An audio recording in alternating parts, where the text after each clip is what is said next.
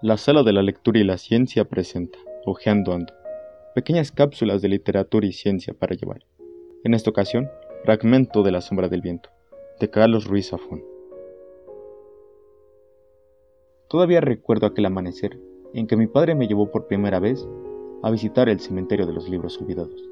Desgranaban los primeros días del verano de 1945 y caminábamos por las calles de una Barcelona, atrapada bajo cielos de ceniza y un sol de vapor que se derramaba sobre la rambla de Santa Mónica en una guirnalda de cobre líquido.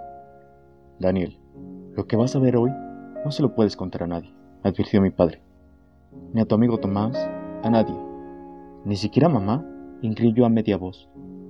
Mi padre suspiró amparado en aquella sonrisa triste que le perseguía como una sombra por la vida. Claro que sí, respondió cabizbajo. Con ella no tenemos secretos. A ella puedes contárselo todo. Poco después de la guerra civil, un brote de cólera se había llevado a mi madre. La enterramos en Montjuic, el día de mi cuarto cumpleaños.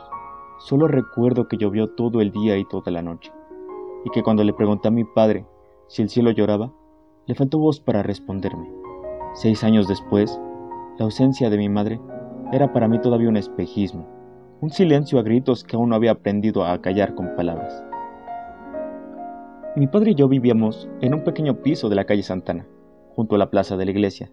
El piso estaba situado justo encima de la librería especializada en ediciones de coleccionista y libros usados heredada de mi abuelo. Un bazar encantado que mi padre confiaba en que algún día pasaría a mis manos. Me crié entre libros, haciendo amigos invisibles en páginas que se deshacían en polvo y cuyo olor aún conservo en las manos. De niño aprendí a conciliar el sueño mientras le explicaba a mi madre en la penumbra de mi habitación las incidencias de la jornada, mis andanzas en el colegio, lo que había aprendido aquel día. No podía oír su voz o sentir su tacto, pero su luz y su calor ardían en cada rincón de aquella casa. Y yo, con la fe de los que todavía pueden contar sus años con los dedos de la mano, creía que si cerraba los ojos y le hablaba, ella podría oírme desde donde estuviese. A veces mi padre me escuchaba desde el comedor y lloraba a escondidas. Recuerdo que aquel alba de junio me desperté gritando. El corazón me batía en el pecho, como si el alma quisiera abrirse camino y echar a correr escaleras abajo.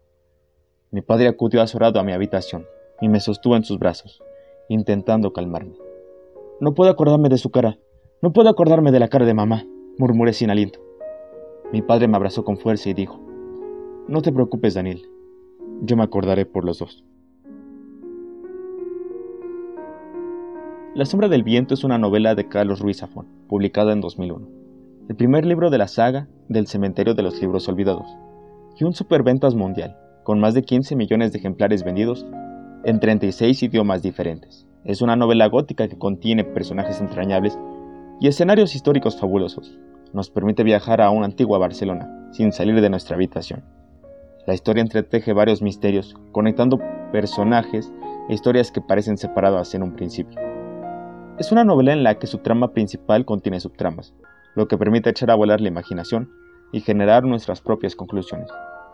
A lo largo del desarrollo, los misterios no hacen más que intensificarse, lo que deja al lector pegado a las páginas y le invita a seguir leyendo, sin que la lectura se sienta pesada. La sombra del viento es un libro que revivió la novela gótica en un mundo posmoderno y que todos deberían leer.